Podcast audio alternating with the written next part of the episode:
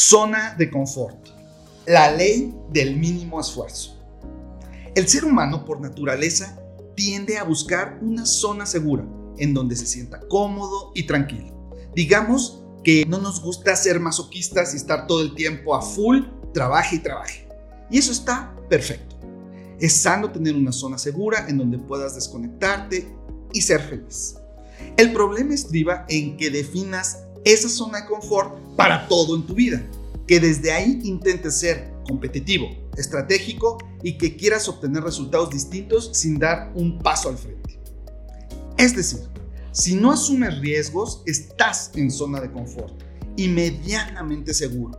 Aquí el tema es que tampoco creces y las condiciones del mercado cambian tanto que alguien más puede aprovechar esos nichos de mercado que tenías seguros y quitarlos. Hagamos un ejercicio y tú vas palomeando si lo haces o no. Te ruego responder de la manera más honesta posible. ¿Procrastinas la mayoría del tiempo y vas posponiendo las tareas que sabes debes realizar? ¿Tienes que ir al gimnasio y llevas seis meses pagándolo sin ir? ¿Ese libro que dijiste leerías en un mes lleva medio año en tu mesita de noche? ¿El curso que tienes en mente diseñar para tus clientes sigue en tu libreta sin ver la luz? ¿Has subido de peso durante la pandemia?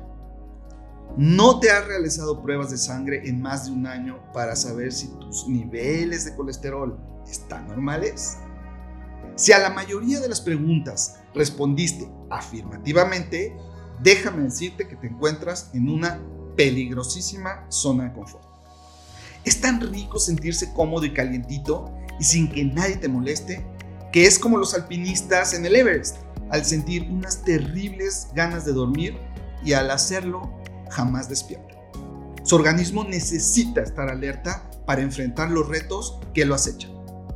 Te propongo hacer una evaluación de tus procesos de nueva cuenta lo más honestamente posible y detectar en dónde están tus áreas de oportunidad de no tomar el toro por los cuernos y siempre sacarle la vuelta al compromiso. Ponte metas pequeñas de lectura al día. Organiza de tal forma tu jornada que puedas asistir a un curso virtual. Haz un poco de ejercicio. Termina sus pendientes que llevan meses posponiendo y me cuentas cómo te va en unas semanas. Recuerda el concepto de la ligera ventaja y aquella frase que dijo Einstein. Si buscas resultados distintos, no hagas siempre lo mismo.